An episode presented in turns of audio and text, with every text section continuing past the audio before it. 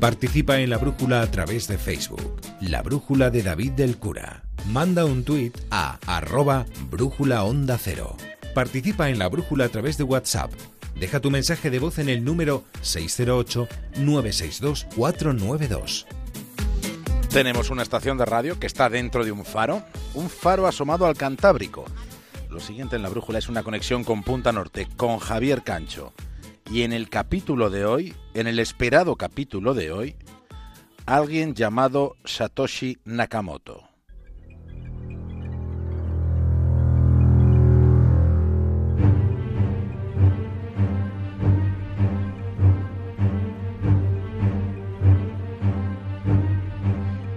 Nadie sabe quién es Satoshi Nakamoto.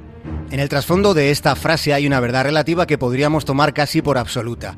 Y digo casi porque si hay alguien, al menos hay una persona que sí sabe quién es Nakamoto. Se trata de él mismo o de ella misma. Se trata de quien inventó ese nombre pantalla para ocultar su verdadera identidad. Nakamoto es alguien que podría ser cualquiera y que sin embargo no podría ser casi nadie.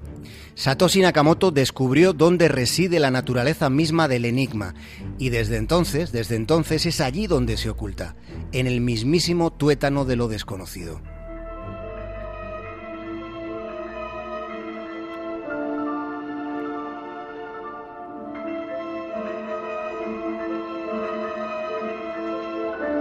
No se sabe quién es Nakamoto.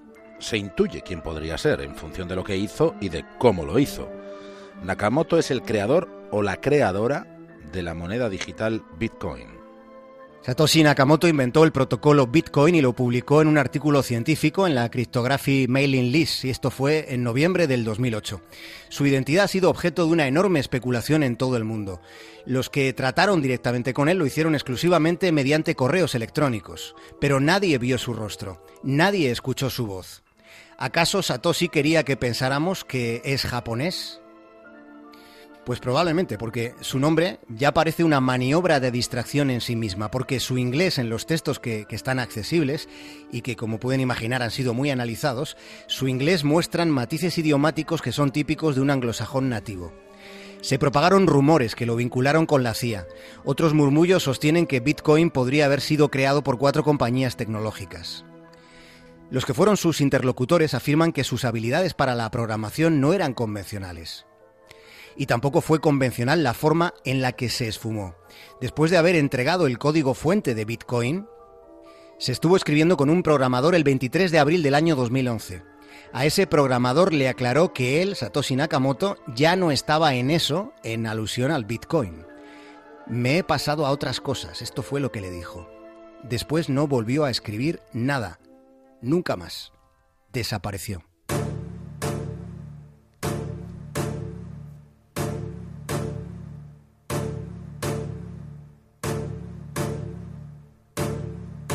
Respecto a Bitcoin y al resto de criptomonedas, siendo tantísimas las dudas, resulta que también hay algunas certezas.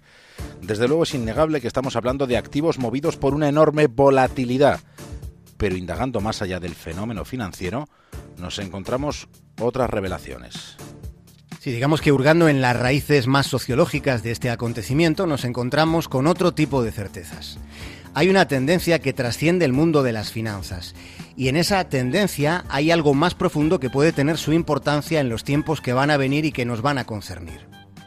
Hay razones para pensar que Bitcoin representa como ejemplo, representa una transferencia de la confianza social. Puede que ustedes se pregunten, bueno, ¿y esto qué significa? Pues lo que supone es que la confianza colectiva se ha desplazado de sitio, no está donde estaba.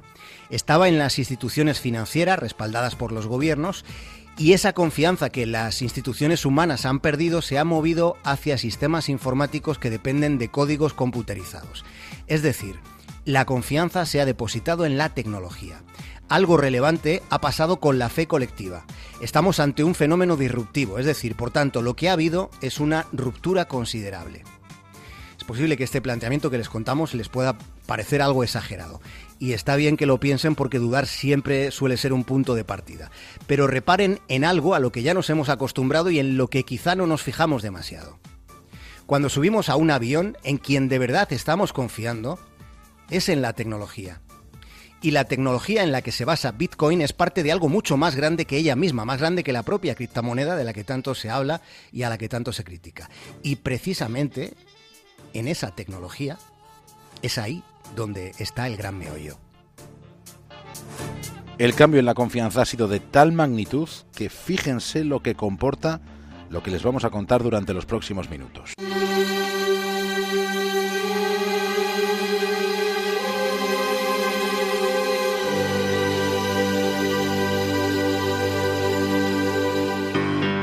Tengan en cuenta un aspecto que puede que se nos haya ido olvidando. Lo que generó la invención del Bitcoin en el año 2009 fue la propia crisis financiera. Fue después de una bacanal de despropósitos humanos bastante carnavalescos. Aquello fue una negligencia institucionalizada. Lo fue en los lugares donde estaba depositada la confianza colectiva. Pensemos en un caso muy concreto. Los gobiernos, que son los emisores de las divisas, se pueden sentir tentados, y de hecho hay muchos gobiernos que se sienten tentados a imprimir dinero a lo loco, con peligrosa imprudencia.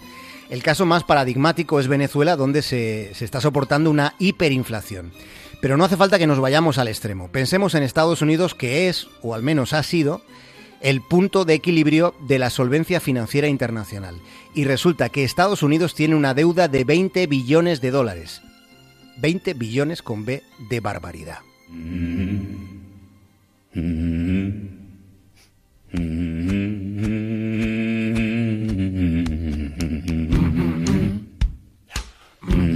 Si le preguntamos a un grupo de 10 matemáticos prominentes, especialistas en programación, si les preguntamos qué les parece el sistema financiero, es muy posible que 10 de cada 10 hiciera el mismo diagnóstico. 10 de cada 10 lo contemplaría como un código no probado con una depuración débil que pone demasiada confianza en la idea de que las personas se comportarán de manera apropiada. En función de los hechos, podríamos decir que esperar que las personas se comporten de manera apropiada quizás sea esperar demasiado.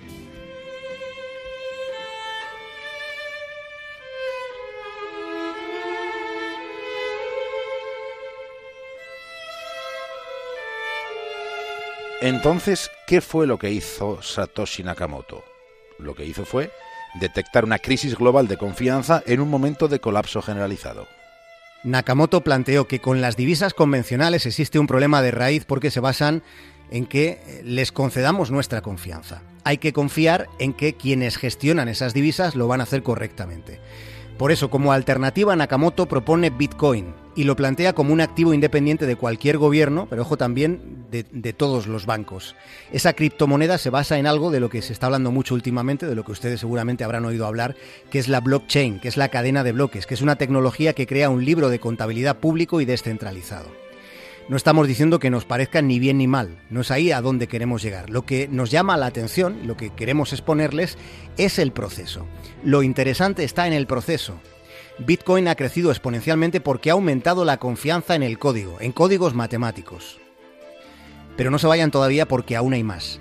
Pase lo que pase con el Bitcoin, la tecnología de bloques, la blockchain, permanecerá, prevalecerá y formará parte de una nueva estructura financiera y es un sistema que de momento prescinde de la mayoría de los intermediarios.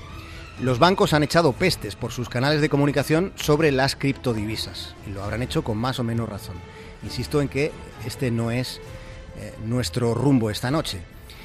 Sin embargo, y atención a lo que vamos a subrayar, resulta que a pesar de esas pestes que han echado los bancos sobre las criptomonedas, los bancos llevan tiempo invirtiendo invirtiendo mucho dinero en una criptomoneda. Los bancos están invirtiendo en una criptodivisa llamada Ripple. Estamos, como pueden ver, como pueden sospechar, estamos situándonos ante un asunto en el que casi nada es lo que parece.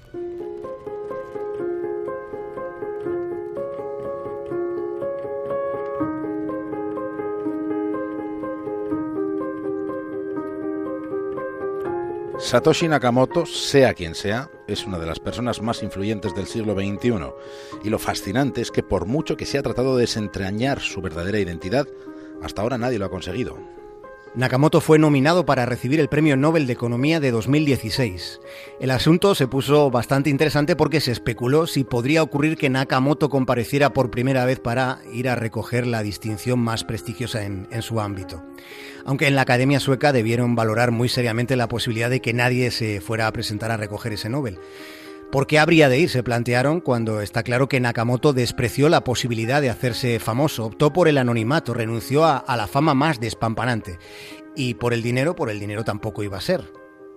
Se calcula que Nakamoto tendrá en Bitcoin varios centenares de millones de dólares. Varios centenares de millones de dólares que dejarían en algo así como calderilla, ¿verdad? Eh, el dinero que entrega a la Academia Sueca. Aunque lo mereciera, y hay quien considera que lo merece, el Nobel jamás le será concedido a quien de momento y hasta ahora es un avatar.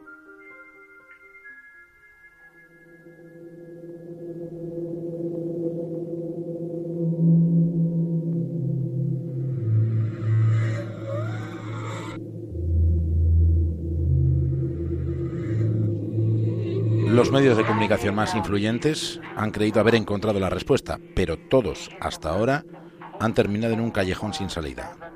En un callejón o en distintos callejones, pero siempre sin salida, han terminado las averiguaciones que se han hecho durante meses y años. Le pasó a la BBC, le ocurrió a The Economist, también le sucedió al New Yorker o a Newsweek o al propio New York Times. Les ha pasado a muchos y al final siempre se vuelve a la pregunta primigenia. ¿Quién es él? ¿O ella? ¿O ellos? ¿Quién hay detrás de Satoshi Nakamoto?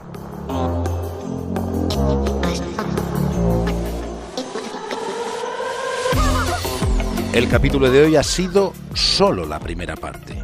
Les emplazamos a mañana. Continuará solo aquí, Punta Norte, en la brújula.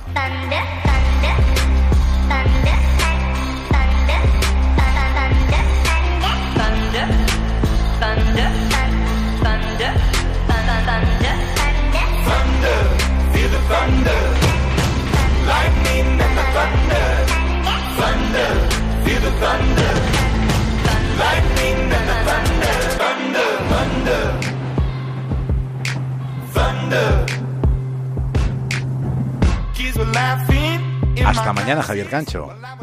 Un abrazo, David Cura. Dreaming about being a big star. They say you're basic, they say you're easy. You're always riding in the backseat. Now I'm smiling from the stage while you were clapping in the nosebleeds.